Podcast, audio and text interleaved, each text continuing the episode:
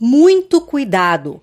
Você pode estar sendo lesado e ainda nem sabe disso. Exatamente. Imagine você descobrir por acaso que existe um cartão de crédito sendo utilizado no mercado em seu nome sem que você conheça tal documento e nem tenha solicitado qualquer tipo de serviço a um determinado banco ou instituição qualquer. Sim, isso vem acontecendo com certa frequência. Criminosos, não tem outra denominação, estão se apossando de dados de cidadãos de bem, cidadãos comuns, para aplicar golpes na praça.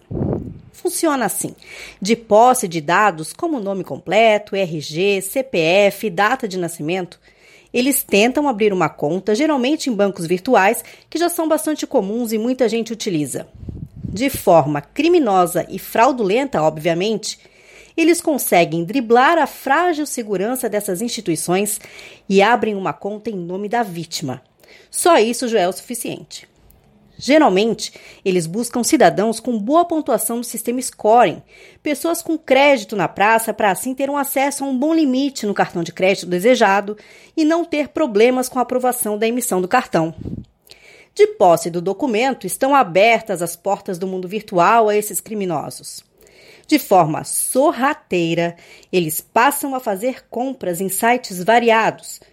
Mas aí você pode estar pensando: ah, mas como que o dono do cartão não percebe? Deve chegar uma fatura de cartão na casa dele. Pois é, mas os criminosos são muito mais espertos que isso. Logicamente que os cartões emitidos são em bancos onde a vítima não possui conta. Então não há como haver cruzamento de informações. Por exemplo, se no meu banco alguém tenta emitir um cartão em meu nome com endereço diferente do cadastrado, já abre um sinal de alerta. E é justamente isso que eles fazem. Cadastram na conta falsa, ou seja, na conta aberta por eles, um endereço, telefone de contato e e-mail diferentes daqueles utilizados pela vítima. Desta forma, é óbvio que não chega documento nem fatura alguma à casa da vítima, que só descobre o golpe, na maioria das vezes, quando vê seu nome cadastrado em órgãos de proteção ao crédito. E que susto! Uma coisa é certa: cidadão nenhum pode ser responsabilizado pela falta de segurança de qualquer instituição, muito menos ter documentos, como cartão de crédito, emitidos sem a solicitação expressa e pessoal. Esse é um posicionamento já pacificado no Brasil e gera sim indenização por danos morais. Mas então, o que fazer quando se descobre que tem alguém utilizando seus dados dessa forma? A primeira providência é procurar uma delegacia de polícia e fazer o boletim de ocorrência. Não fique surpreso se ao chegar lá encontrar outras pessoas com a mesma situação, pois é algo infelizmente corriqueiro e comum. Caso você tenha acesso aos dados do cartão de crédito, banco emissor e bandeira, entre imediatamente em contato e solicite o bloqueio total do documento nem sempre é possível ter acesso a esses dados de imediato. Depois, o ideal é procurar o seu advogado de confiança para que as medidas legais cabíveis sejam adotadas.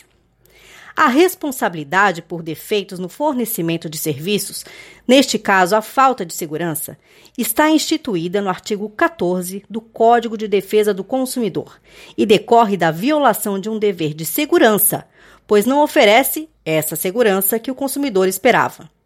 Consta no caput desse artigo o seguinte: o fornecedor de serviços responde, independentemente da existência de culpa, pela reparação dos danos causados aos consumidores por defeitos relativos à prestação dos serviços.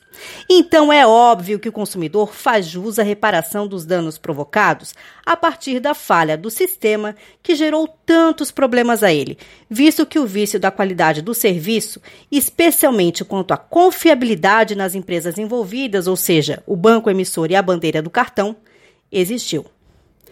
Quanto aos valores de indenização, sim, deve ser o que muita gente deve estar perguntando neste momento.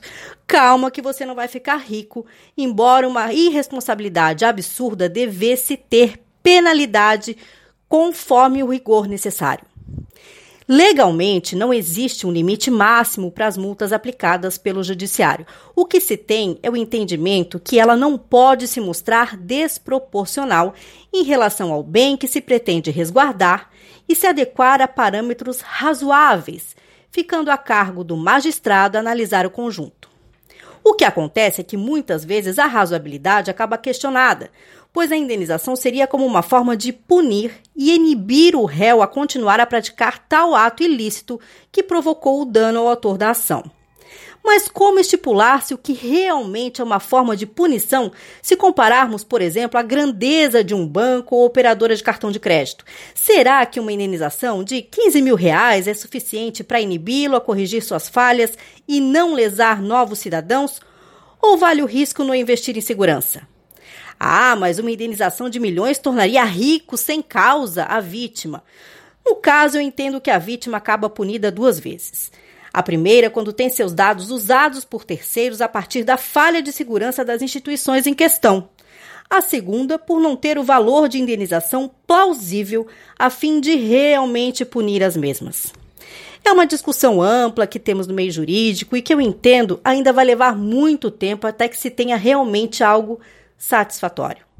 Em Santa Catarina, por exemplo, existe uma espécie de tabela informal jurisprudencial de indenizações com limites, o que é absurdo limitar-se de forma generalizada, sendo que cada caso possui uma gravidade particular a ser analisada.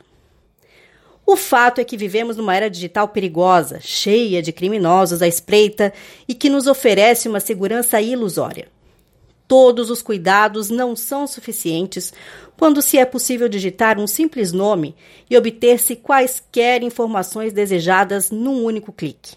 Dores e delícias da era moderna. Não deixe de procurar seus direitos. Recorrer à justiça ainda é uma das formas de tentar coibir e frear qualquer prática abusiva. Até a próxima!